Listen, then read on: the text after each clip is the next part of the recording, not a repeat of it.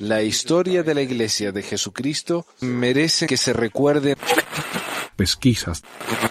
Mormonas. Bueno, bienvenidos a todos al episodio 171 de Pesquisas Mormonas, el último del año 2020. Ah, y con nosotros está como siempre Cintia. Hola Cintia. Hola, ¿qué tal? Hola, hola. Y tenemos a Fernando, ¿verdad? Sí, así es, mucho gusto. Mucho gusto. Y hoy vamos a hablar acerca de- del tema de las nueve cosas que no le gustaban al historiador eh, Arrington, que era el historiador oficial, o sea, él fue llamado por el profeta como historiador de la iglesia y él escribió una serie de cosas que no le gustaban sobre la iglesia y Fernando está con nosotros para hablar un poco acerca de ese tipo de cosas. Bueno, y antes de empezar, ah, quiero dar gracias a Eduardo por su donación en PayPal. Muchísimas gracias Eduardo, se pasó realmente. Ah, me ayuda muchísimo todo eso. Antes de empezar con el tema del día, entonces vamos a re- responder a una pregunta. Ah, Diego dice, tengo una pregunta. ¿Los misioneros les intervienen en sus correos electrónicos? ¿Hay alguien encargado de filtrar los correos que reciben? Quedo atento. Saludos cordiales, crack. Me parece a mí que ellos tienen una, una eh, ¿cómo se dice? Acceso limitado al Internet. No pueden ah, acceder a todo. Incluso el video ese que, que reseñé del Gringallo, él dice que, que los misioneros tienen acceso limitado a Internet. Y por lo que entiendo, los iPads de ellos tienen una especie de, de ah, programita que restringe. Pero lo que yo escuché, no sé si será cierto, es que no es tan difícil eh, apagarlo y ir a revisar lo que uno quiera. Aunque yo tendría cuidado porque en, en mi escuela, por ejemplo, tenemos eso en los computadores de la escuela. eh, y, y hay cosas que están restringidas, pero yo sé que alguien si quiere puede ir y ver lo que yo estoy haciendo en mi computadora, así que hay que tener cuidado con esas cosas. Yo diría misioneros, si lo saben hacer, cuídense. ah. Am, Edu dice, hola, me gustaría escuchar un artículo sobre los poco conocidos gármenes de colores. Gármenes mormones de color verde, por ejemplo, para personas militares, de color negro, verde oscuro, sobre todo para personas que trabajan en Fuerzas Armadas. ¿Cuántos mormones de alto rango en las Fuerzas Armadas de Estados Unidos dirigen las fuerzas bélicas norteamericanas en el mundo? Eso no sé, pero ah, con respecto a los garments, mira, ah, cuando quise prepararme para responder esta pregunta, fui al sitio de la iglesia, ahí en store.churchofjesuschrist.com o iglesiadejesucristo.com eh, para ver lo que venden. Y si uno tiene un número de membresía, si uno no tiene un número de membresía activo, ni siquiera puede ver las opciones de Garmin. Mira, acá me dio este error que dice, esta página que está tratando de acceder es disponible solo para los miembros autorizados de la iglesia, bla, bla. Así que ni siquiera la puede ver uno a los Garmin. No, no solamente no, no los puede comprar, ni siquiera los puede mirar. Eh, pero cuando yo iba al centro de distribución de la iglesia, acá en realidad cualquiera puede ir y mirar, eh, yo vi Garmin verdes, y, pero nunca Garmin de otros colores, o sea, nunca vi Garmin negro, eso sí, nunca vi. Eh, y el sitio de la iglesia, creo que lo tengo acá, sí, tiene un documento que dice, los miembros de la iglesia deben consultar con su rama particular de las Fuerzas Armadas a fin de determinar el color, el tipo de tela y de cuello que se requieren para la ropa interior que se usa con el uniforme militar. Claro, tiene los, las camisetas que son redondas y la otra que son en B. Entonces depende de la camisa que se usen en su rama del, de rama militar. Para Beehive Clothing no resulta rentable mantener un inventario de todos los estilos y colores de garment que usan los miembros de las Fuerzas Armadas investidos. En la actualidad, el único garment de color disponible en línea o en los centros de distribución es el, es el de color Coyote TAN 499 marrón militar.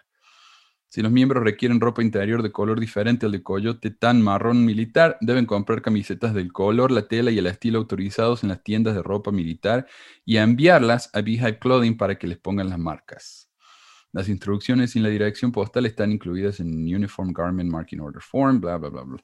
Y, y ahí está el link donde pueden ver ese documento. Pero como les digo, yo no pude acceder para ver lo que vendían, pero no sé cómo Cintia hizo su magia acá y me mandó eh, imágenes de los, del coyote tan marrón. Acá está. Eh, pero no, no es... yo- Perdón. Yo no tengo, yo no tengo acceso a lo que sería la ropa ceremonial porque, porque no tengo vigente mi, mi recomendación, claro. pero sí que puedo acceder a comprar este lo que es ropa, ropa interior. Y sí que está la, la ropa verde. Bien, bien. Sí, sí, yo, yo la he visto, como les digo, varias veces. Es una ver- un verde marrón, algo así, ¿no? Eh, que hace juego con la ropa militar, se esconde un poco. Pero parece que uno puede hacer del color que quiera, siempre y cuando tenga la, carta del, del, ejército. Así que eso, negro no, no hay. Yo nunca he visto Garmin negro ni escuchado que existe eso, no creo, lo dudo mucho. Y lo que quería hablar otra cosa también antes de pasar al tema, a ver si lo hacemos rapiditos, es mi reacción al desafío de Nelson del da gracias.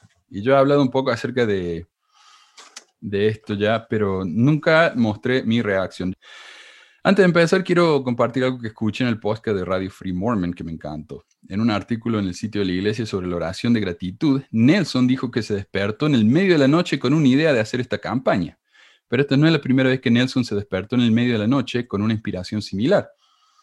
Eh, según un artículo de 1982 en el sitio de la iglesia, en el medio de la noche se despertó con una experiencia muy real en la que aprendió que el hijo de su esposa estaba esperando iba a ser un hijo, el que había estado esperando con Dancel por años. Otro en el Díaz Daily dice que el Nelson notó que a menudo se despierta en el medio de la noche para escuchar al Señor a medida que lucha con algún problema actual. El punto es que Nelson, Nelson ella, ella es un hombre muy grande, ¿no? Tiene como 95 años. Y es muy rudo por parte del Señor andar despertándolo en el medio de la noche. Este hombre tiene que descansar. O sea, pobrecito. Pero me dio curiosidad si, los mormones realmente iban a escribir sus gracias las siete días. La mayoría de mis amigos que escribieron sus gracias solo lo hicieron un par de veces, como mucho. Así que fui a Facebook e hice una búsqueda del hashtag da gracias y día 6, porque me di cuenta que algunos estaban contando los días que publicaban, ¿no? Mi, mi sobrina, bueno, es la hija de mi prima, está en la misión acá en el templo y me di cuenta que ella pone día 1, día 2, día 3. Ah, voy a buscar eso entonces, día 6. Eh, y fue una buena idea porque encontré algunos ejemplos bastante buenos. Algo que noté es que por lo general o empiezan con la familia y empiezan a enfocarse más tarde en la iglesia, o empiezan con la iglesia y a la larga pasan a la familia. Uno me comentó que un video que hice comparando las gracias dadas en Facebook con el hashtag eh, al Rameumptón, una torre en la que subían los oramitas para agradecerle a Dios que ellos eran el pueblo elegido y el resto no, que, ellos eran los mejores y qué sé yo. Pero esta persona me dijo que lo que estaban haciendo los mormones no es como lo que estaban haciendo los oramitas, sino que solo estaban siendo agradecidos y eso es algo bueno. Y es verdad, ser agradecido es excelente, pero al poner un hashtag que les recomienda el presidente de la corporación, esto se convierte, como dije en el video anterior, en una campaña publicitaria. Además, cuando dan gracias por tener la verdad, el evangelio verdadero y eso, están haciendo exactamente lo que hicieron los oramitas. Te damos gracias a Dios por ser mejores que el resto, porque tenemos la verdad y ellos no.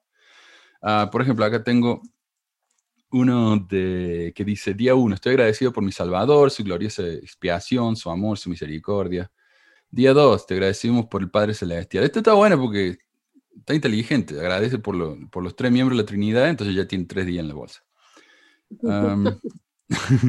Tres, agradecido infinitamente por nacer de buenos padres, excelentes padres que supieron guiar mis primeros años de vida con su ejemplo de virtud, amor, bla, bla, y espiritual por enseñarme a vivir el Evangelio. O sea, le doy la gracia a los padres por hacerme miembro de la iglesia.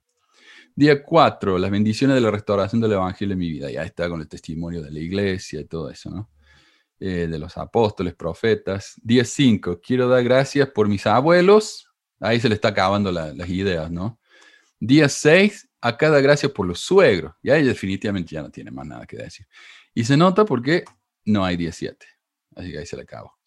Este otro dice, quiero dar gracias a mi padre por la familia que me ha dado. Bien al punto, ¿no? Dos, quiero dar gracias por el Salvador, su Evangelio. Quiero dar gracias por todos y cada uno de los días de mi vida, ¿ok? Ah, día cuatro, le doy gracias por mis ancestros que me dejaron la humildad, bla, bla, bla. Día 5, quiero agradecer, y ahí ya pasamos a la iglesia full. Quiero agradecer a mi Padre Celestial por la expiación de Jesucristo, bla, bla, pero si uno mira abajo, la foto es del templo de Ecuador, o sea, no es simplemente dar gracias por, por Jesucristo, sino por la iglesia. Y el Espíritu Santo, ahí está el tercer miembro de la Trinidad, gracias por el Espíritu Santo. Ah, y el 17 me encanto. Quiero agradecer a Dios por todas sus creaciones, el sol, la luna, las estrellas, los ríos que hacen de nuestra vida mejor y pone foto de unos departamentos. Y, y esto me pareció interesante, esto lo encontré en el, en el Reddit, en el subreddit de la iglesia, o sea, de Mormon, no de ex-Mormon, este es de Mormon. Y esto es la doctora Hanks que publicó en el subreddit de la iglesia. Es inspirador que tanta gente esté publicando expresiones de gratitud con da gracias. A medida que damos gracias, tengamos en cuenta que hay muchos que no tienen una familia feliz, un hogar, un matrimonio o hijos, familia extendida, comida, un cuerpo y una mente sana, etc. El diluvio de publicaciones de da gracias puede ser doloroso para algunos. Entonces, a medida que damos gracias, también recordemos de llorar con los que lloran y nos acerquemos a aquellos para quienes las fiestas son dolorosas, solitarias o vacías. Ya esto me, hizo acordar a mí cuando eh, uno va a la iglesia, qué sé yo, el domingo testimonio del 4 de julio, es todo sobre lo grandioso que es el país este, eh, uno va el, Día del Padre y es todo acerca de lo maravilloso que es ser padre. Y yo me acuerdo que mi esposa y yo, por años tratamos de tener hijos y no pudimos. Y estábamos yendo al médico, estábamos haciendo tratamiento y nada, nada, nada. Sabe que mi esposa estaba con una depresión tremenda con eso. Y vamos a la capilla y era el Día del Padre y uno se levanta y dice, eh, ser padre es lo mejor que puede, puede pasar en la vida. Dice, si ustedes no son padres, nunca van a entender el gozo que se siente y yo, ¿sabes qué? Me sentí como una hormiga, me sentí horrible. O sea, encima que ya estaba deprimido, eso me hizo sentir mucho peor. Entonces, me parece que uno no se da cuenta, como dije la semana pasada acerca de Nelson, ¿no? Él da gracias por el arte la música, cosa que mucha gente no puede, no puede disfrutar. Entonces uno se da cuenta de lo, tal vez, lo, no sé si ignorante, ¿no? Pero esa es la palabra, lo ignorante de la situación de los demás. Por ahí uno se da cuenta de eso.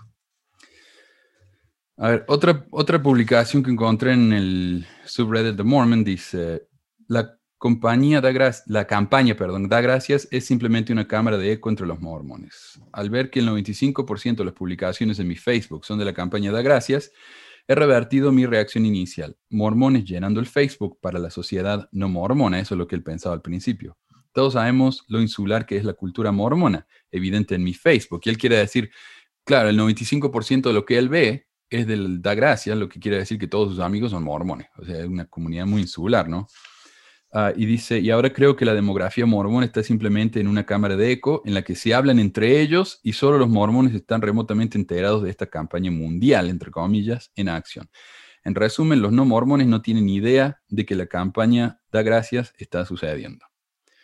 Y otro comentario que está, otro comento que está tan cansado de ver este tipo de publicación que silenció temporariamente a sus amigos mormones que están haciendo esto, lo que tiene como consecuencia que ahora eh, incluso menos lo, que sus eh, ven incluso menos lo que sus correligionarios están publicando. En otras palabras, la campaña no solo no ayudó a traer a no mormones a la iglesia, sino que incluso los mormones ya no quieren saber nada con otros mormones en Facebook. Finalmente, alguien dijo, una vez que mis amigos dieron gracias por sus cónyuges, sus familias y sus, hijos, em, la naturaleza, sus cabañas en las montañas, se desarmó un poco. Un amigo estaba agradecido por el agua, por las manzanas, etc. La mayoría lo hacen sin pensar demasiado, sino que están haciendo señales de virtud. Y de hecho mi esposa me mandó publicaciones de sus amigos Ah, que decían cosas bastante ridículas. Por ejemplo, este dice, estoy agradecido por botellas de agua con insulación doble para mantenerme hidratada en cualquier momento y en cualquier lugar y mantiene mis bebidas frías todo el tiempo. Este dice, todas las noches cuando subo a la cama y pongo mis pies debajo de mi almohada térmica, pienso, esto tiene que ser una de las mejores cosas de la vida. Realmente son las cosas pequeñas que hacen que la vida sea grandiosa. Y, este es mi favorito, Solía oír de gente que disfrutaba levantarse a las 4 o 5 de la mañana todos los días y me preguntaba por qué. Aunque no disfruto despertarme súper temprano, estoy agradecida por mi alarma que me ayuda a despertarme temprano. La primera alarma es una linda canción tranquila que me despierta de mi profundo sueño. La segunda, tres minutos más tarde, es mucho más energética, lo que causa que mi corazón se acelere para que así no pueda volver a dormir. Sin ella me perdería de la tranquilidad y pacífica mañana que no solo llena mi casa, sino que parece llenar todo el mundo. Así que bueno, damos gracias por la alarma. Y eso era todo. No sé si usted tiene alguna reacción, si no pasamos directamente al tema. hay aquí unos comentarios. Melissa dice, algunos de mis conocidos hicieron los siete agradecimientos el mismo día, como quien se olvidó hacer la tarea. Y hasta los menos activos participaron. No entiendo bien por qué, la verdad. Entonces, eh, esto me recuerda así como cuando era lo de las maestras visitantes o maestros orientadores, que ya te llegaba el último día del mes y entonces todos se ponían a hacer las visitas. Pues algo así, no habían hecho toda la semana nada y metieron siete agradecimientos el mismo día. Entonces, eso nos dice Melissa. Y aquí otro que es este Oscar. Dice, doy gracias por encontrar pesquisas mormonas y por todo el conocimiento que comparte el mano. Gracias, Oscar. Ah, algo que me olvide, ah, no tengo noticias, pero parece que hubo un concierto que hicieron para los Has, los jóvenes de la iglesia. Em, y es un concierto que hicieron en, por internet ahí en México. Y un amigo me mandó este audio. Esto es lo que me dice él. Ayer estábamos en casa de un amigo que es miembro de la iglesia aquí en México y que eh, nos invitó a ver el, el concierto que patrocinó la iglesia para la convención de jóvenes adultos solteros. Eh, como te comento, él, trabaja para la iglesia y parece que se jactaba o, que trataba de dar a relucir que la iglesia pasó, pagó 3 millones de pesos mexicanos para que se pudiera ver el concierto. Eh, eso es más o menos 150 mil dólares para que se presentara el grupo de Hash y Matiz. Eh, solamente fue un concierto exclusivo para la gente que se había registrado mediante la plataforma de los jóvenes adultos solteros de México.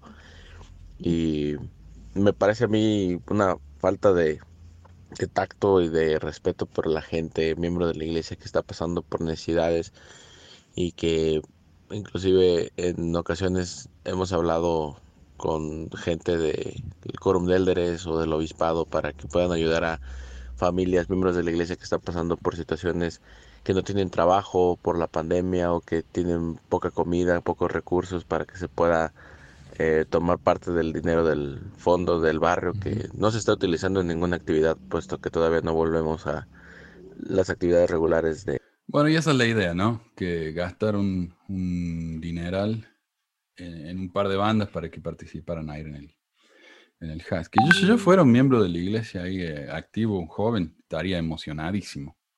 Pero bueno, a ver si alguien tiene algo que comentar. No sé, me parece realmente un desperdicio. Pero... Nueve cosas que no me gusten de la iglesia. Ah, lo que estoy pensando es leer un, eh, punto por punto y a ver qué comentarios tienen ustedes, a ver si la gente que está escuchando, participando en el chat, tiene algún comentario. Algunas de estas cosas son relevantes hoy en día, algunas no, porque la iglesia vive cambiando, ¿no?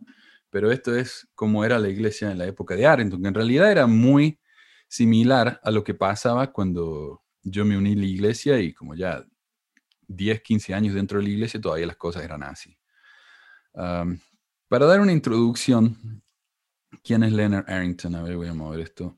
Leonard Arrington fue un historiador de la iglesia, el primer historiador que no era una autoridad general. Por ejemplo, otros historiadores del pasado eh, fueron Joseph Fielding Smith, una persona que estaba mucho más interesada en hacer quedar bien a la iglesia que en contar la historia más honesta que pudiera. Arrington era diferente. Para él la historia era una pasión y siempre prefirió contar la historia más verdadera que pudiera, a pesar de que le costó bastante. Ah, durante su periodo como historiador, su oficina no estaba controlada por la oficina de correlación, la, la, organización mormona que se encarga de asegurarse que todo lo que se publica en las revistas y libros de la iglesia sea apropiado y de gusto de los 15. Sin embargo, Arrington era tan honesto en sus publicaciones que los líderes empezaron a incomodarse.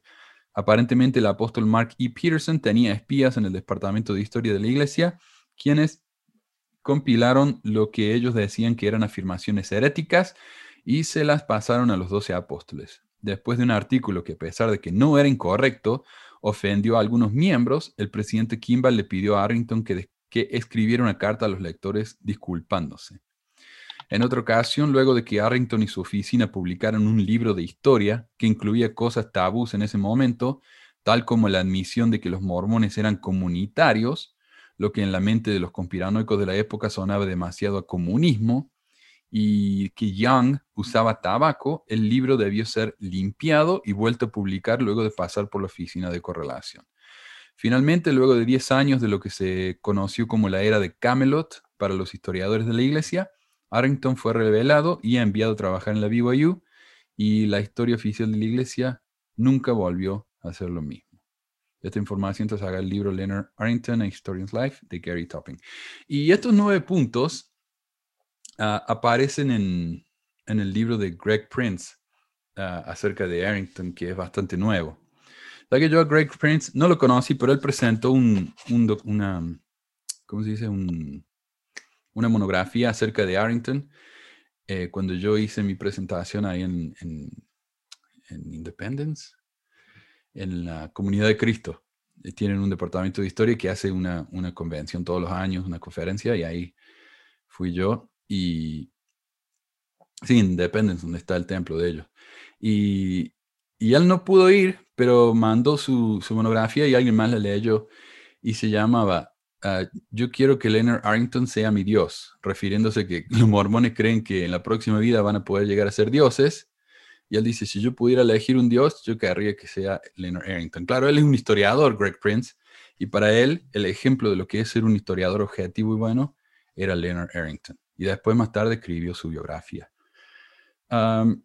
Pero Greg Prince dice, mientras Leonard continuó por el resto de la vida viendo a Dios dentro de la tradición mormona y participando en los servicios de adoración semanales, se sintió cada vez más frustrado, aunque siempre en privado, por la parte institucional de esa tradición. En una entrada del diario titulada Cosas que no me gustan de la iglesia, se desahogó con una franqueza desarmante al presentar una agenda para el cambio que tiene una relevancia notable en la escena mormona contemporánea más de dos décadas después. Bueno, número uno, la imposición de un patrón para todos en lugar de sugerir dos o tres patrones y dejar que los barrios, estacas o distritos locales sigan lo que son más conveniente para ellos. Ejemplos, el programa de reuniones de tres horas el domingo. ¿Alguno de ustedes tiene algo para comentar sobre esto? Bueno, eso yo creo que era antiguamente, ¿no? Eh, cuando sí que había dos patrones, bueno, por lo menos en el barrio que yo iba hace muchísimos años, en los 80, 90, que era primero este, las clases y al final la sacramental. O empezar con sacramental y después las clases. Eh, lo que sí mm, a veces se movía era el horario, si había más barrios dentro de la misma eh, capilla, entonces se movían los, los, horarios. Pero no sé exactamente a qué se refiere que hubiera tres patrones. Mm, no sé si se refiere a ese tipo de cosas. Uh, Fernando, ¿tenés algo? Si no puedo, puedo agregar algo. Sí, sí. Eh, es cierto eh, de ese punto que menciona de que todo tiene que seguir ciertos patrones. Yo lo veo más bien como patrones de pegados a manual todo lo que diga el manual es lo que se tiene que hacer y seguir al pie de la letra. Entonces, eh, haciendo eso se deja un poco de lado la supuesta revelación que se dice que tienen cada uno de los líderes, tanto el presidente de rama, obispos, depende de, la autoridad que tengan en ese lugar. Eh, se deja un poco de lado la revelación que puede tener porque deben de estar apegados al manual. Entonces, lo que yo considero que se refiere a Arrington en este punto es precisamente a eso, que le molesta que dejen la revelación, porque debemos de recordar que él, a pesar de que era un historiador bastante honesto, seguía siendo miembro de la iglesia, ¿no? Entonces seguía creyendo en muchas de las cosas que, que ahí se manejan. Por lo que yo supongo que una de las cosas que a él le molestaban era que dejaran la revelación personal o revelación del líder a un lado y que impusieran desde arriba todo cómo se debía de manejar. Sí, yo creo que sí también. Eh, yo creo que lo que está hablando él es tal vez como el manual de instrucciones de, para presidentes de estaca y obispos. Eh, yo tuve la suerte de encontrar en un, no sé dónde lo encontré, no sé si fue en uno de esos sitios de torrente o qué, pero había una colección de todos los manuales de instrucciones para la iglesia del comienzo, desde que se hizo el primero, allá como no sé, 40, 50, hasta ahora. Y es impresionante ver cómo el primer manual era, qué sé yo, 10 hojas, que daba instrucciones básicas, ¿no? De cómo dirigir un barrio. Y a medida que pasan los años, ese libro se va haciendo más grande, más grande, más grande, más grande, hasta que ahora tiene muchísimas instrucciones sobre todo. ¿No? Cómo dirigir eh, una sacramental. Ah, por ejemplo, las mujeres no pueden dar la oración inicial. No sé si ahora ya sigue eso, pero esa era una regla. Ah, cosas así, ¿no? Eh, ¿Qué tipo de actividades se pueden hacer? ¿Cuánto gastar en el presupuesto para las mujeres jóvenes, para los hombres jóvenes? Todo se controla desde arriba, todo, todo, todo. Eh, entonces yo creo que tal vez a eso se está refiriendo. Ah, yo como comenté antes, ah, mi esposa cuando era chica me decía que las actividades del barrio eran mucho más divertidas de lo que eran ahora porque tenían la libertad de hacer lo que quisieran. Yo tuve un obispo al que le gustaban mucho las obras de teatro, entonces hacíamos muchas obras de teatro y hacíamos reuniones del barrio en las que presentábamos las obras de teatro, ¿no? Eh, pero otros obispos no, y ahora la iglesia dice obras de teatro no. Ah, entonces es como que es, es, casi opresivo, ¿no? Todas las reglas que tenemos y lo poco que los líderes locales tienen eh, el derecho o el privilegio de, hacer las cosas como les parezca más relevante para su, zona. Una cosa, por ejemplo, que también lo he mencionado, si yo estoy en África y el instrumento en, África que todo el mundo toca es el tambor, por ejemplo, ¿por qué no usar un tambor en la sacramental mientras cantan en los himnos? En Argentina todo el mundo toca la guitarra, ¿por qué no usar la guitarra en la sacramental? Todos tienen que usar el piano o un órgano. ¿Por qué? Eso no refleja las diferentes culturas del mundo, pero todo tiene que ser sumamente homogénico. Y yo creo, sospecho que eso es a lo que se está refiriendo el señor ah, Arrington. Ah, bueno, si no tiene nada más, pasamos al siguiente. Y avísame, eh, Cintia, si dice algo la gente ahí también. Y bueno, aquí tienes a, tu amigo José Varela molestando un poco, pero bueno, nada que no le puedan contestar los demás. ¿Quién es este del español que me hizo el debate? Sí. Ah, sí, ok. Está dando su ah. testimonio. Dándose testimonio. bueno, nos va a convertir todo entonces. Número dos, nombrar a los que pagan el diezmo más alto para puestos de liderazgos en lugar de a los más capaces o dignos. Al elegir a los líderes de destaca, la autoridad general viene con una lista de los 15 o 20 pagadores de diezmos más altos y comienza la lista para elegir un presidente de destaca y un sumo consejo. Y yo tengo que decir, eso yo no lo sabía. Pero él no, no, fue una autoridad general, pero era el historiador de la iglesia, lo que significa que él participaba en reuniones de la primera presidencia, de, los 15, ¿no? Y me parece muy revelador que eso es algo que él haya captado y que le haya molestado. No sé qué, piensan ustedes sobre esto. Parece que es bastante autoevidente, ¿no?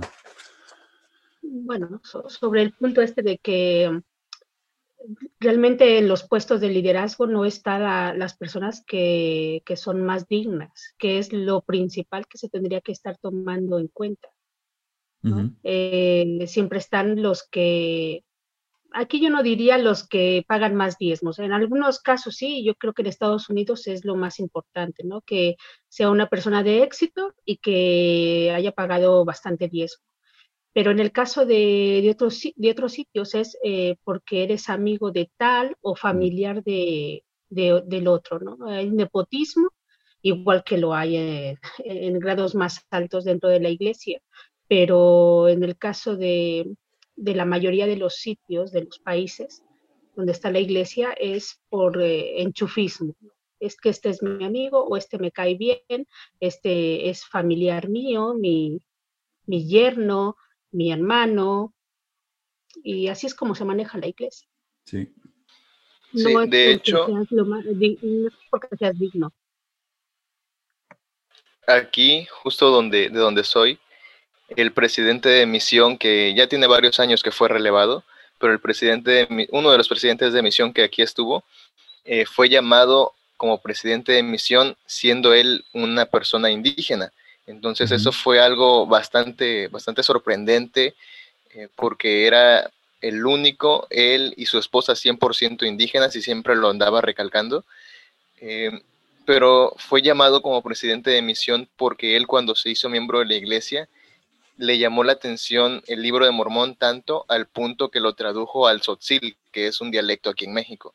Hmm. Entonces, por esa acción de haber este, pasado el libro de Mormón de español a Sotzil, fue que lo consideraron como para presidente de misión y allí estuvo por un buen tiempo hasta que fue relevado. Mi presidente de misión me dijo, porque tuvimos a un presidente, al, presidente del área de Chile, un tal señor Archibald, que él, él era un ranchero de, Texas él no tenía ninguna experiencia como, no sé, teólogo, filósofo o administrador. Él era un ranchero y tenía la plata del mundo, ¿no?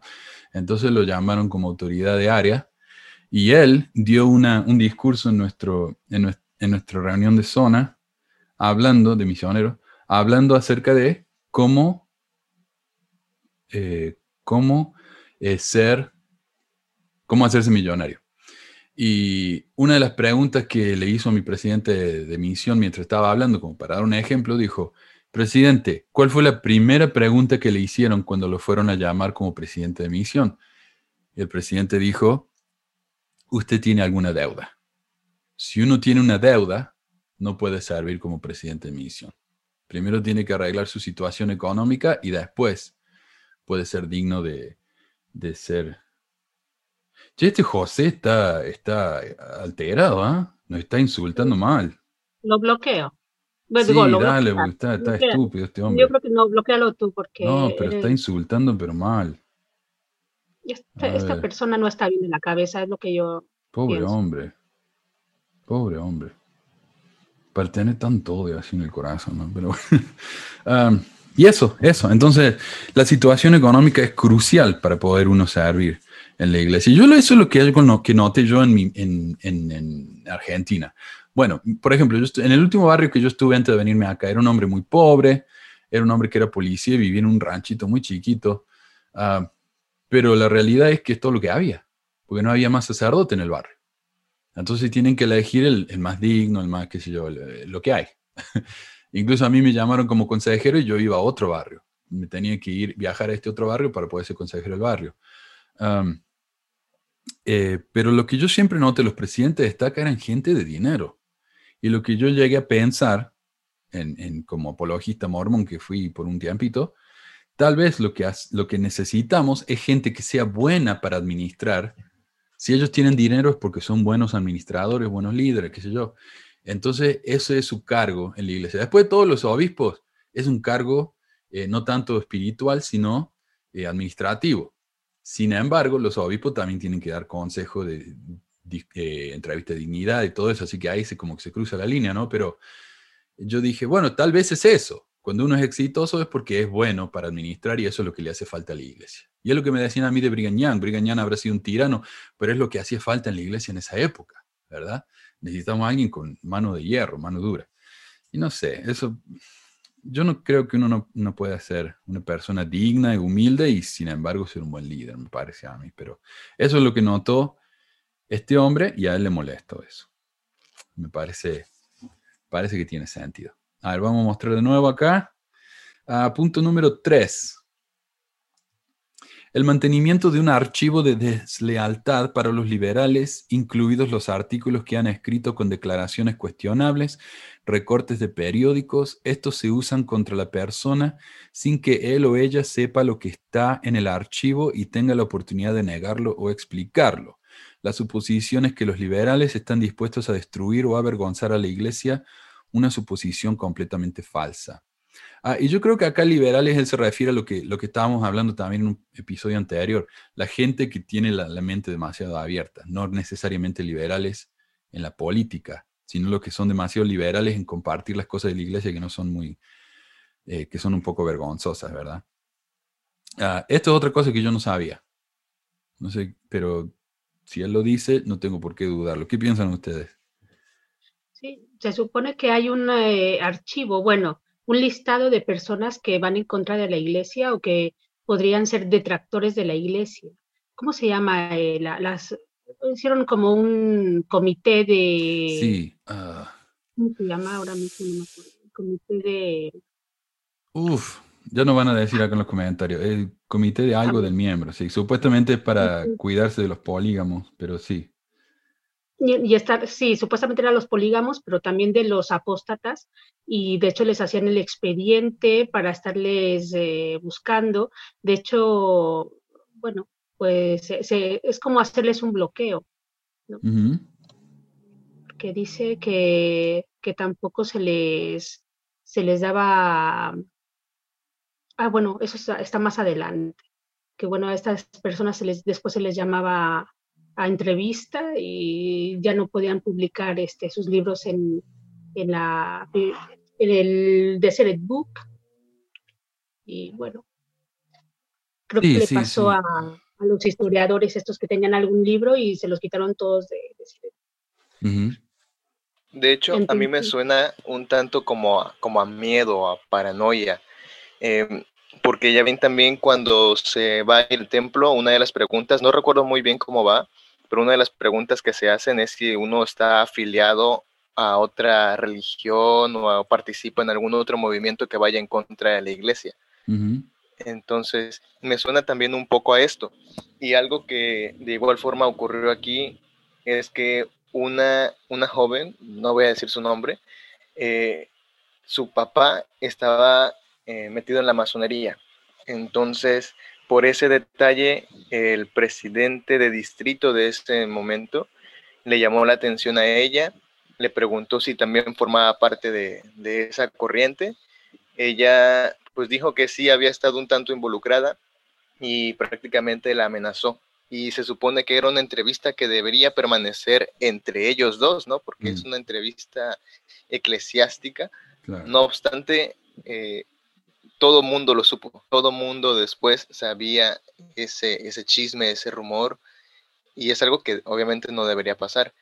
No obstante, aquí es en este punto donde se puede ver un tanto acerca, acerca de eso, ¿no? El no pertenecer a otra, a otra afiliación que la iglesia o por lo menos el líder en ese momento considere como un tipo de peligro o amenaza.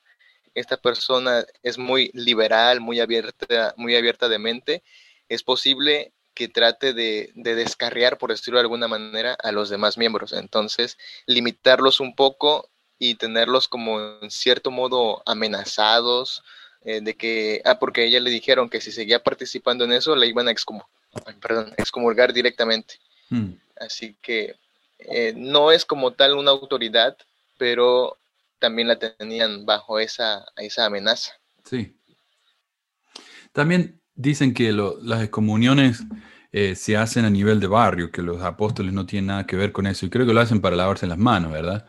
Pero es mucha casualidad que los, los mm, ¿cuántos eran de septiembre? Los 9 de septiembre, algo así. Ah, los, los, excomulgaron a todos al mismo tiempo. En todos los barrios de, que vivían en todo el país, los excomulgaron a todos al mismo tiempo. O sea, lo, supuestamente los obispos recibieron esa inspiración de golpe, todo, ¿no? De que tenían que deshacerse de esta gente. Según Arrington, no. Es que tienen ellos un, ah, un archivo donde tienen la, los nombres de estas personas. Sí, se llama el Comité para el Perfeccionamiento de los Miembros. Ese, ese, sí. Sí. Y, uh, ¿cómo se llama? Uh, Ballard Holland. Holland dijo que existe en el, en el programa este, el candidato mormón de la BBC. Ahí él admitió que sí existe. Um, sí. Um, alguien pregunta acá, Manuel, ¿cuál es tu WhatsApp?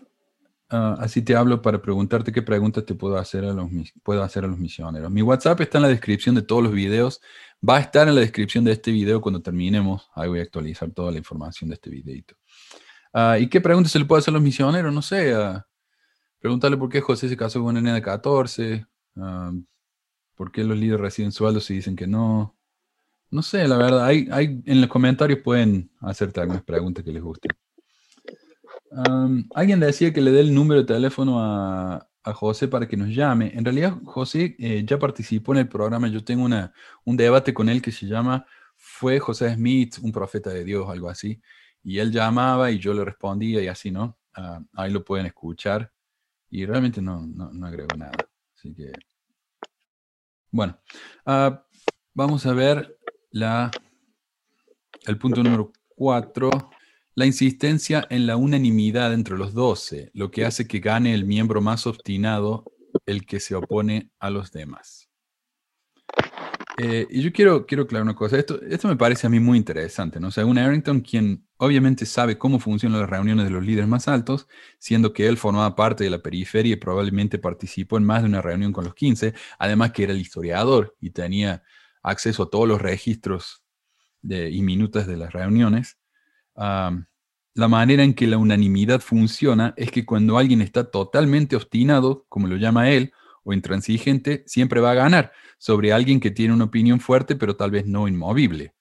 Eh, y eso no me suena a revelación a mí. como el, el más testarudo gana. Eso no me suena mucho a revelación ni a unanimidad, en realidad. Eh, ¿Ustedes tienen algo sobre eso?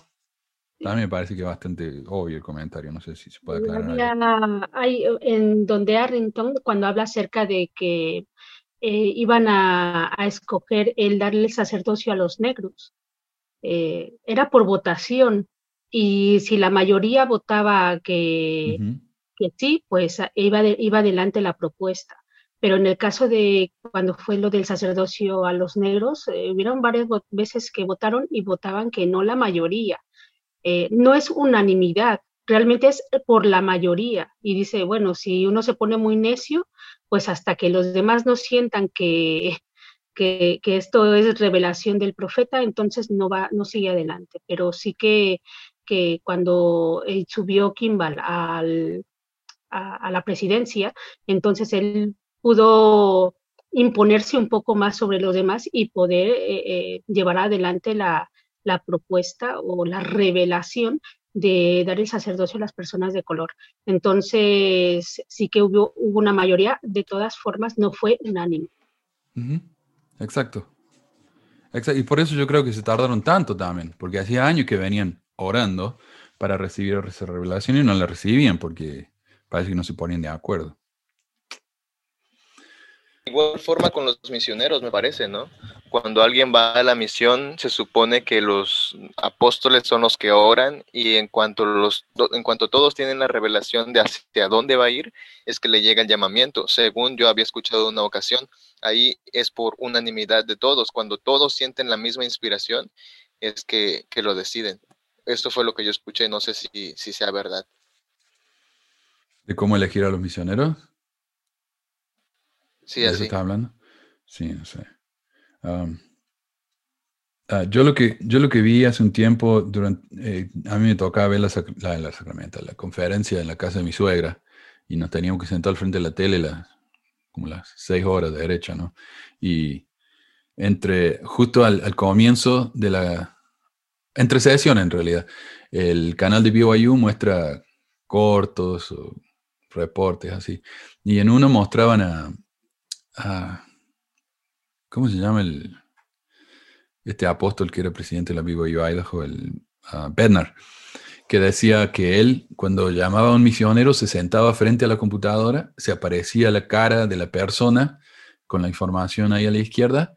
Entonces él, basándose en los lugares en los que hacían falta misioneros, hacía una oración y ahí él recibía la, la inspiración. Ahí él decía que le hablaba a la persona, decía, hola Elder, ahora hermano, a la foto de la persona. Y por lo que yo veo acá en el templo de Salt Lake, me parece que en cuanto se les presenta la foto de una chica bien linda, ah, se va al, templo en Salt Lake. Porque son, eh, claro, son la cara de la iglesia, ¿no? Cuando van los turistas a, visitar el templo, son todas chicas hermosas de todo el mundo. Mm, bueno. Cinco. La insistencia en elegir un nuevo presidente entre los miembros más antiguos de los doce. Esto significa que siempre tendremos un presidente mucho más allá de su periodo de vida más energético y creativo. Deberíamos jubilar a las personas de los 12 a los 75 años y nunca elegir a nadie mayor de esa edad para que sea presidente de la iglesia. Y aquí se ve un gran problema cuando se, eligen a personas mayores, ¿no? Como por ejemplo lo que pasó con Monson, que ya estaba teniendo demencia senil y él de ahí seguía hasta que falleció. Sí, porque a veces tienen suerte y les toca un Nelson o un Hinckley, que quedaron bien lúcidos hasta que se murieron. Pero la energía de Nelson, por más energético que sea, no es la energía de un hombre más joven, obviamente. O como el problema de Nelson, el tema de Nelson, eh, perdón, Monson, como dijiste, sí, exacto personalmente no me molesta ni me afecta, así que no me importa, pero puede llegar a ser un problema. Sí, ah, y este, yo, yo cuando todavía era muy, muy activo en la iglesia, eh, me acuerdo que desde esos momentos yo ya me preguntaba por qué siempre tiene que ser el, el mayor, por decirlo de alguna manera, el más viejo de los doce, en lugar de elegir al más capaz yo siempre quería que Holland fuera el nuevo profeta. Este, eh, creo que muchos, de hecho, muchos queríamos eso, pero siempre la misma respuesta, ¿no? Es que es por revelación, así Dios lo, lo ha dicho, así se tiene que hacer. Pero nuevamente vuelvo a decir con lo de Monson, se queda muy demostrado de que las cosas como las están haciendo no es una manera que les vaya a funcionar siempre. Hasta ese momento les había funcionado, pero llegó Monson y, se dieron cuenta de que no. Incluso con, ese tema de, de, Monson, ¿no? Ah, tenemos anécdotas de, que él no podía ni hablar o repetía la misma historia tres, cuatro veces en algunos de sus discursos. Ah, pero mira, las cosas con Monson siguieron funcionando, siguieron habiendo políticas nuevas, la política de, de los chicos de las parejas gay fue durante la época de Monson, o sea, alguien estaba haciendo algo detrás de, la, de las bambalinas, pero ¿quién? Lo que sí me parece que sería bueno es admitirle a los miembros que, eh, lo que está pasando y quiénes son los que realmente están a cargo de tomar las decisiones. Por ejemplo, como digo, a Monson se le atribuye la política de los hijos de las parejas del mismo sexo, cuando en realidad es obvio que el pobre no tuvo nada que ver con eso, ya que cuando fue aprobada, él no podía ni hablar coherentemente, y hasta el día de hoy solo podemos especular quién fue el verdadero autor. Ah, acá tenemos preguntas sobre la pregunta eh, sobre el tema anterior. Alguien dice, ¿y eso es lo mismo? A ver, alguien preguntaba si es lo mismo con los presidentes. Ahí está, dice, esto es lo mismo con llamamientos misionales, dice Jorge. O eso de ver la foto y conversar con el misionero y orar por cada uno es también fábula. Ah, los presidentes de misión, al menos el mío, él tenía la foto de todos los misioneros en un pizarrón grande, las parejas de misioneros, y entonces él decidía quién había estado mucho tiempo en un área, entonces lo movía a un área donde el otro había estado mucho tiempo y así los cambiaba, ¿no? Y a nosotros una vez nos dijo, si ustedes quieren ir a un área, díganme. O sea, y yo le dije, yo, no quiero ir a un área, pero quiero estar con ese misionero que es mi amigo, así que me lo, me lo mandó y terminamos la misión justo el mismo día. Ah, así que sí, eso es la revelación de la misión también, es cualquier cosa. A ver estaba pensando, por ejemplo, también que eh, Sandra Tanner había dicho que había dos grupos eh, de, entre los apóstoles, ¿no? los más conservadores y los que eran un poquito más abiertos. Entonces, em, claro, yo me imagino que cada uno de ellos, bueno, no me imagino, según los historiadores dicen, que eh, cada quien propone alguna modificación o, o alguna cosa que se necesita dentro de la iglesia. Y después se pone a votación. Entonces imagino que la iglesia seguirá teniendo, aunque el, el, presidente de la iglesia esté pues eh, sin, sin, facultades mentales correctas, eh, eso sigue funcionando eh, con lo que son los apóstoles y la primera, bueno, sus consejeros de la primera presidencia. y escogiendo pues las las reglas que van a cambiar o las doctrinas que quieren modificar. Bueno, si es que ahora todo le llaman política, ya nada es doctrina, todo es política. Entonces, eh, lo que dicen en el caso de los niños que no dejaban que se bautizaran los niños de parejas homosexuales, eh, que habían dos grupos y entonces, claro, la votación ganó pues el grupo más persistente. Sí. Sí, ah, sabemos que Uchtdorf, por ejemplo, es mucho más liberal. Ah, creo que Maxwell era demócrata y así, ¿no? Pero sí, hay. Ah, sí, el, o, el grupo que tiene más, eh, más números o el que sea más eh, testarudo y no, no cambia de opinión, sí.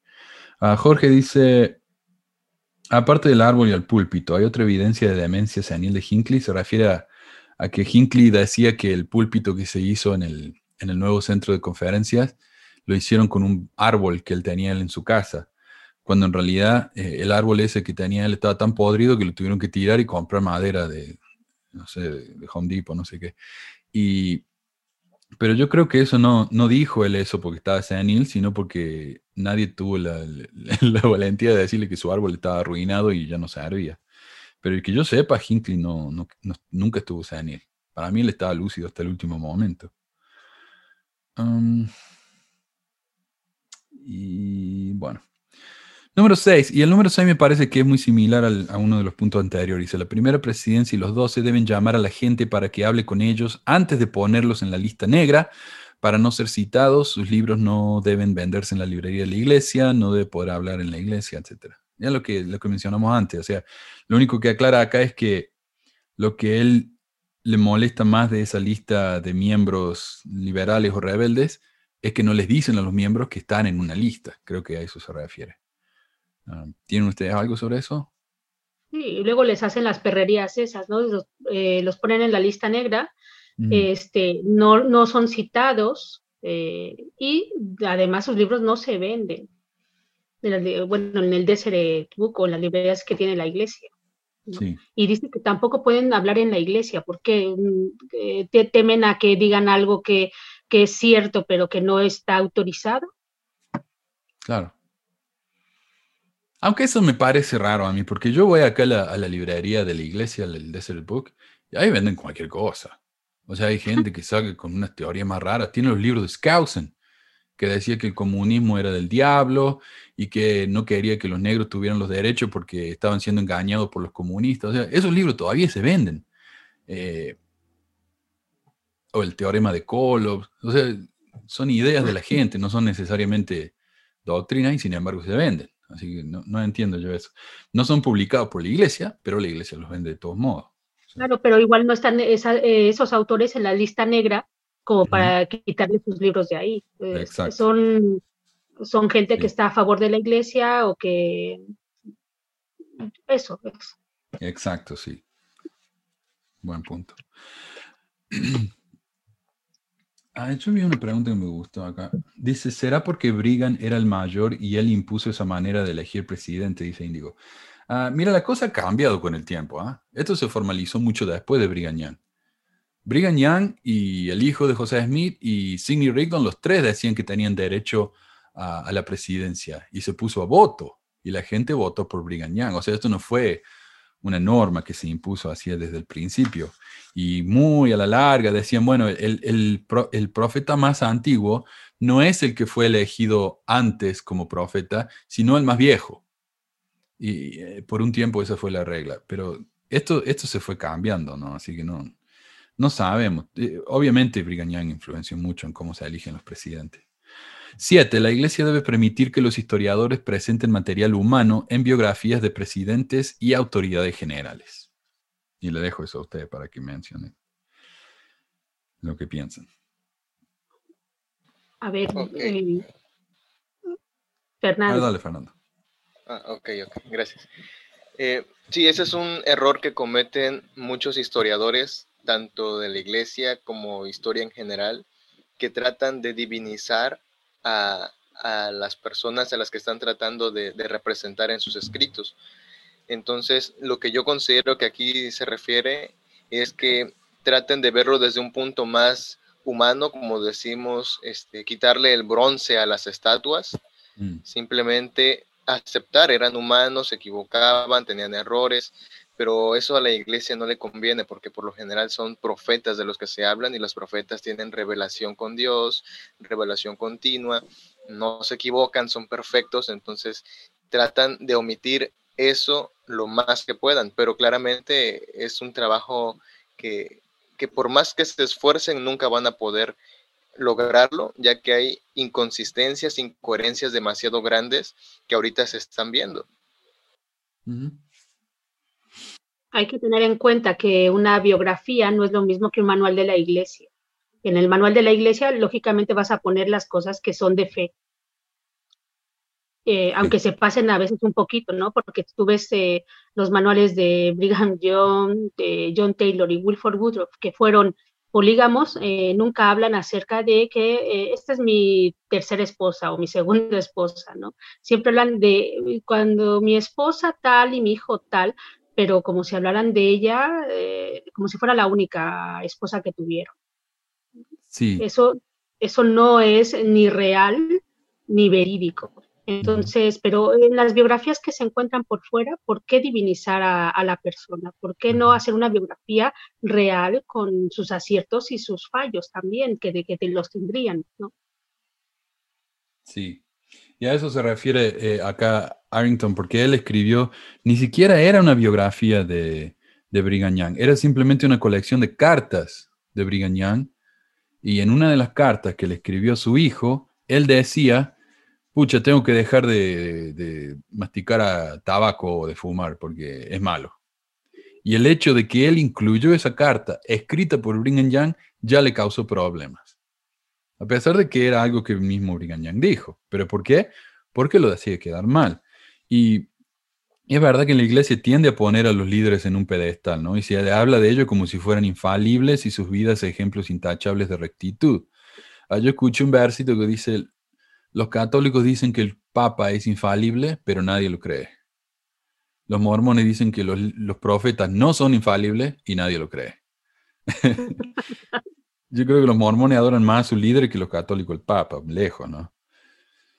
hoy Holland, por ejemplo, habla de los problemas con, con, sus problemas con las enfermedades mentales, por ejemplo, diciendo que él sufrió de depresión, lo cual es una ayuda invaluable para todos los miembros de la iglesia que sufren de lo mismo y que ahora no se tienen que sentir que están fallados por tener esos problemas, porque hay alguien en el liderazgo de la iglesia que sufre lo mismo que ellos. Sin embargo, a él me perdí acá.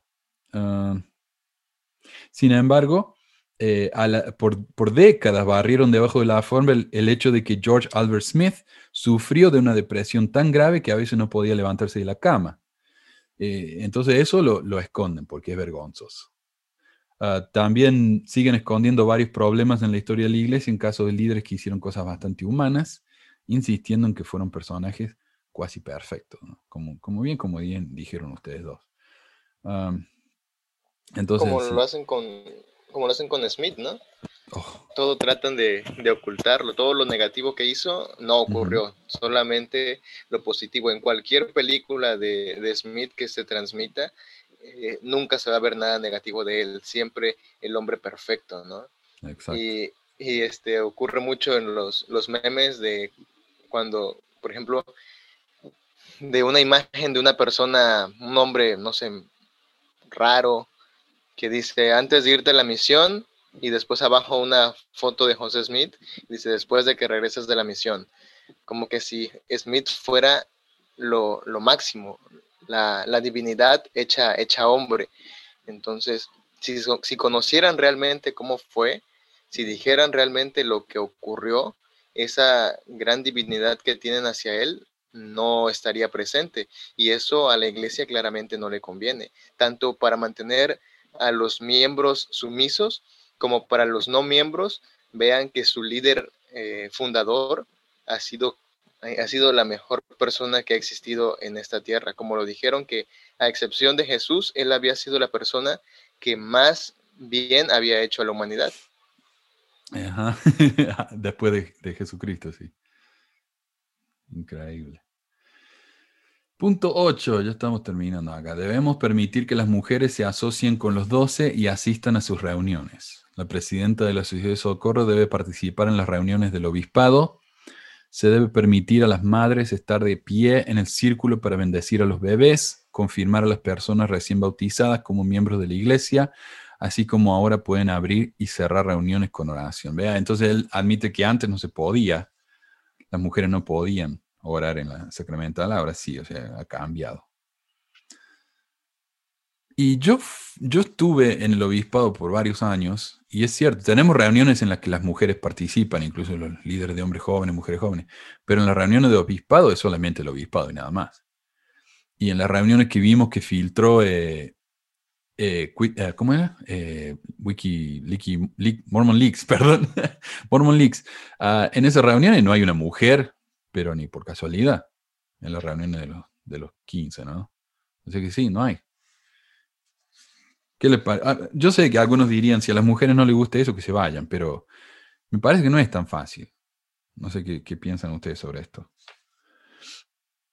A ver, eh, yo creo que las mujeres eh, son las que deberían de estar en todas las reuniones, ¿no? Dice que se asocien con los doce, o sea, estar en las reuniones de los doce apóstoles, es que deberían de estar la sociedad de socorro, que, vamos, son las que a veces ejecutan las, eh, los planes que, se hacen, o pedirles eh, opinión, ¿no? Que, lleven ellas su, plan. Ellas, eh, como dicen, las mujeres sabrán más lo que necesitan las mujeres. Exacto. Y sí. Sí, totalmente.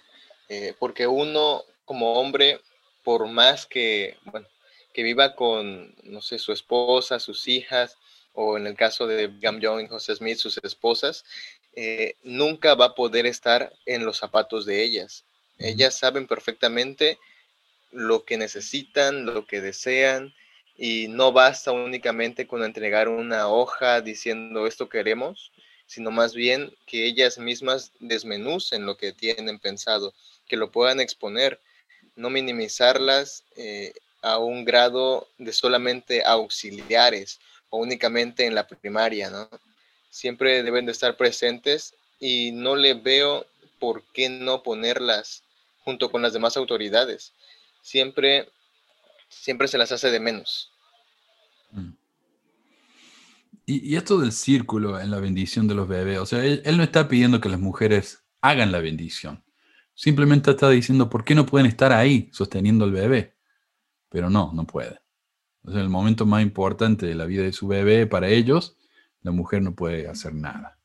Y si es triste. Cuando, están, cuando están los bebés, bueno, bebés ya son niños un poco más mayorcitos. Sí que la madre está sentada con el bebé y le imponen las manos los, los, eh, los poseedores del sacerdocio. Pero si es un bebé, no. Se lo dejan al padre, si es que es eh, poseedor del sacerdocio, para que dé la bendición, y los demás pues se ponen ahí alrededor. Si la madre queda excluida. Pero yo te digo que con los mayorcitos, sí que como, no, como se mueve mucho, igual los hombres no son capaces de, de mantenerlo. sí, sí, sí.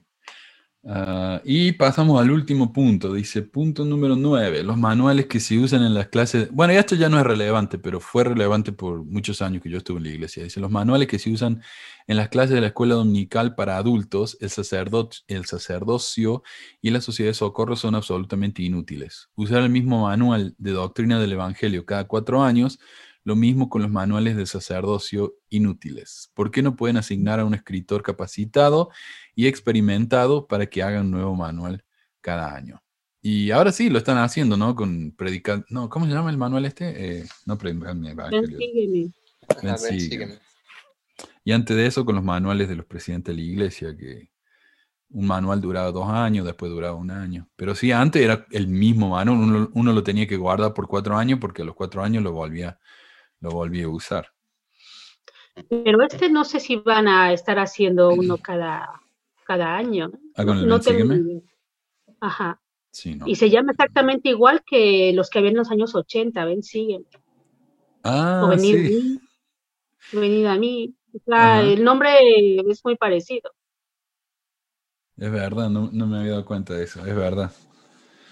Sí, no sé, la verdad que no, eso no me, no me molesta tanto tampoco, pero antes los manuales, a mí me gustaba por un tiempo coleccionar manuales viejos del sacerdocio, de la escuela dominical, y tenían autores, ahora ya no, ahora ya no hay más autores. El papá de mi presidente de misión era un, autor bastante común de esos libros, ahora ya no, ahora es un comité. Em, bueno, y para terminar tengo una cita acá de de uh, señor Arrington. Meses antes de su muerte, Leonard dio testimonio final a sus hijos de su lealtad a la tradición, pero junto con la orden de que, por muy noble que sea la organización y sus aspiraciones, el encuentro con el infinito es en última instancia responsabilidad del individuo y no de la organización. Y eso es lo que me molesta tanto a mí cuando vienen y, dicen, oh, pero la iglesia es lo mismo que Dios. ¿cómo? Yo no creo en Dios, pero ¿cómo pueden ser tan eh, tan idólatras, ¿no? Según su propia doctrina, creer que la iglesia es lo mismo que Dios. Una institución, una corporación es lo mismo que Dios. Um, pero Arrington dijo, hay familias sud en las que la lealtad a las doctrinas, prácticas y líderes mormones es tan fuerte que los niños sienten que tienen que conformarse para asegurarse el amor de sus padres. Los padres aman a la iglesia más que sus hijos. Los niños sienten que los padres elegirían a la iglesia sobre sus hijos si existiera esa opción.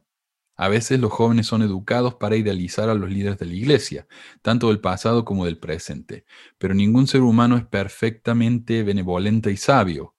Los líderes tienen sus propias historias de vida, con prejuicios, miedos y necesidades, así como fortalezas y dones únicos.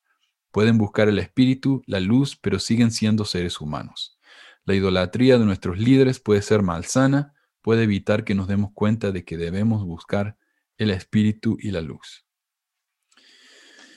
Y eso es tan real, ¿no? Tenemos, yo puse acá en el, en, el, en el, canal hace unos años de un chico que no quiso ir a la misión, los padres fueron de, de viaje a St. George, no sé qué, y lo dejaron ahí al chico, y se volvieron y lo dejaron ahí solo. Y él tuvo que llamar a su abuelo que lo fue a buscar. Otro del caso que leímos un par de semanas del padre que, que lo estranguló el hijo porque no quería ir a la misión. Entonces es verdad, lamentablemente es verdad. Luego yo, por ejemplo, he visto que, bueno, cuando era más joven, que ahora eh, líderes que son 70, eh, dejaban a sus hijos solos eh, o les prestaban poca atención con tal de ellos hacer sus visitas de maestro, maestra visitante, maestro orientador, de estar en las reuniones todo el tiempo, estar con los llamamientos todo el tiempo.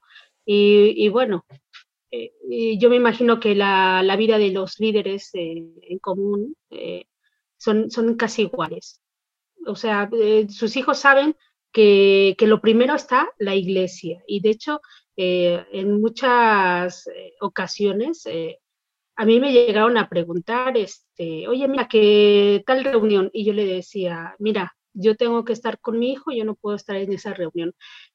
o había una reunión y yo les decía, una hora y me marcho digo, porque no voy a estar dos horas o tres horas para que estén diciendo lo mismo y no concreten absolutamente nada, porque muchas de esas reuniones no concretan absolutamente nada. con, con, llevar la, la, lista de lo que se va a hacer y decir a ver quién, a quién se los asignan es suficiente, pero parece que, que, piensan que entre más tiempo estén ahí en una reunión, pues van a ser más santos y las cosas no son así. Y yo una vez, este, una hermana, esposa de, de 70, ahora que, es este, estar en el templo sirviendo. Eh, un día llegué yo del trabajo, estaba yo muy cansada y llegaron ellas, ¿no? Las maestras visitantes. Y, este, y me dijeron, no, ¿nos puedes atender? Y yo dije, no, mira, estoy cansadísima, no puedo atender. No, que es por lo menos 15 minutos, que mira que he dejado a mis hijos solos este, para venir a darte, este, la, para hacerte la visita. Le digo, pues hermana, nunca deje a sus hijos solo, eh, solos y váyase a su casa, que yo no necesito ninguna visita. Mm. Y las mandé a su, a su casa. Yo, este tipo de cosas me, molestaban grandemente. Y hay gente todavía que está con los llamamientos todo el tiempo y sus hijos están botados por ahí, cuando la prioridad deberían de ser tus hijos. Esa es la prioridad. Sí. A mí me parece tan revelador. Oh, perdón, adelante, Fernando. Sí. Sí, la iglesia siempre dice que uno de los pilares fundamentales de, de, esta iglesia es la familia, ¿no? Que es el centro de todo, que siempre se centran mucho en ella, pero es verdad que muchos de los miembros prefieren mil veces la iglesia a su familia, como fue el caso de ese misionero que comentaste. Y en una ocasión me acuerdo cuando yo le dije a mi mamá que ya no estaba conforme con la iglesia, ella me dijo, prefiero que te vuelvas loco a que dejes de creer en Dios. Entonces fue algo como muy, muy, no sé, wow, sorprendente que me lo haya dicho. Entonces sí, se, se nota, se puede ver que la preferencia principal está en la iglesia y es algo que, que se enseña siempre, ¿no? Con los mártires, eh, como José Smith murió defendiendo la iglesia, haciendo lo correcto. Siempre es algo que se espera. Y una ocasión también mi madre, en ocasiones discutimos mucho en cuanto a lo de la iglesia, me decía ella que las autoridades generales son personas preparadas, con conocimiento, y me preguntó, ¿crees tú que alguien los va a poder engañar a ellos tan fácil con que la iglesia es, suponiendo que es falsa, creyendo que es verdadera, crees que los van a poder engañar? Pero lo que no piensan muchos miembros es de que las autoridades generales no están ahí de primera generación, son generaciones ya viejas, por lo, por lo general, la mayoría. Entonces son personas que han crecido en el Evangelio, que sus padres, sus abuelos también fueron personas importantes y allí fueron creciendo. Entonces no veo a nadie de la iglesia, ninguna autoridad general diciendo que todo es mentira, que todo es falso, aún sabiendo que lo sea. ¿Por qué? Porque ellos, a ellos se aplica si me voy de la iglesia, ¿qué voy a hacer? ¿A dónde voy a ir? ¿Por qué? Porque saben que son personas famosas en todo el mundo por parte de los mormones. Entonces, eh, al irse de la iglesia no van a tener absolutamente nada ni nadie. Muchos de sus familiares incluso los van a dejar de hablar. ¿Cómo es posible que tú, fulanito de tal, siendo una autoridad, hayas dejado todo? Por eso muchas personas, eh, líderes, no se van aún sabiendo lo que, lo que ocurre realmente, ¿no? Como el video de, creo que es Airing, cuando se está riendo mientras presentan a Monson como profeta vidente y revelador. Sí. Él, él sabe, ¿no? Él sabe las cosas que ocurren, sabe que no es realmente, bueno, no era un realmente un profeta, pero ahí estaba. ¿Por qué? Porque toda su vida depende de ello, no, no literalmente, sino metafóricamente. Entonces, por eso muchas personas prefieren la iglesia antes que a su familia, porque es todo lo que han hecho. Y saben también que si niegan que es verdad, todo lo que hicieron no fue para, para nada, valió, valió todo, todo, todo. todo. sí. Y, y sabe que me pareció interesante mientras estaban hablando, me, acordé de un libro que vi yo ahí en Desert Book. Acá les voy a mostrar.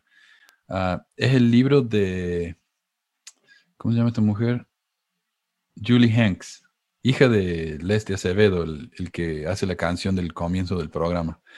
Eh, Julie Hanks, que es la que escribió esto acerca del da gracias, que nos acordemos de llorar con los que lloran, ella escribió un libro que se llama La cura del burnout, que sería cuando uno ya está tan estresado que no da más. Y se dice, una guía de sobrevivencia, supervivencia emocional para las mujeres agobiadas. Y esto lo venden en el Desert Book. O sea que ellos mismos admiten que las mujeres están tan estresadas que necesitan un libro, ¿no? Para ayudarlas a, no estar tan, de, no sé, y por eso en, Utah también los antidepresivos son tan, son una, una plaga, ¿no? Ah, pero sí, ese es el problema. Ah, quiero terminar con una cita de Arrington y después podemos leer algunos comentarios acá. Dice, si bien Leonard decidió no abordar todos los problemas históricos o teológicos preocupantes que se le presentaron, el libro de Mormón es un excelente ejemplo, se comprometió lo suficiente como para adueñarse de su religión, en contraste con el préstamo hecho por muchos de sus correligionarios que aceptan acríticamente todo lo que se les presenta la jerarquía mormona. Él pagó un precio, tanto profesional como personalmente, por la auténtica religiosidad que encajaba bien con él pero que a veces abrió una brecha entre él y la iglesia que amaba. Así que sí, cualquier eh, persona muy honesta en la iglesia va a sufrir las consecuencias ¿no? de eso. Y bueno, como es, como es el último programa del año, tenía la intención de, leer algunos mensajes, por más que no fueran tan importantes o tan relevantes, y, hablar un poco sobre eso, si te parece bien, Fernando y Cintia. No sé si, tenés que ir, Fernando, entiendo. No, claro, está bien. Mm.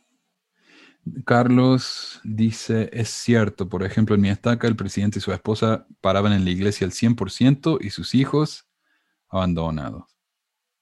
Alma dice, mi hijo mayor creció pensando que la iglesia era más importante que él.